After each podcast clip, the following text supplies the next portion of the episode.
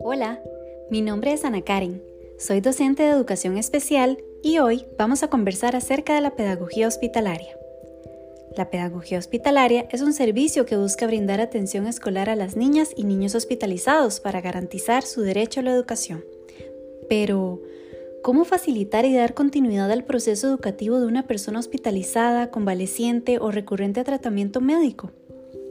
Las aulas hospitalarias están dirigidas a que el niño o niña no solo alcance los objetivos pedagógicos, sino también a que enfrente situaciones relacionadas con su proceso de hospitalización. Por lo tanto, busca continuar con el currículum establecido y las debidas adaptaciones,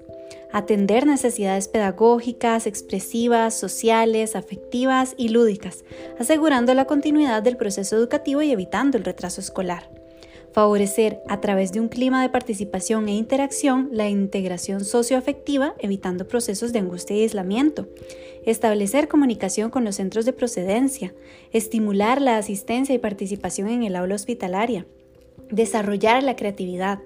utilizar nuevas tecnologías, ofrecer asesoramiento y apoyo a los padres y madres,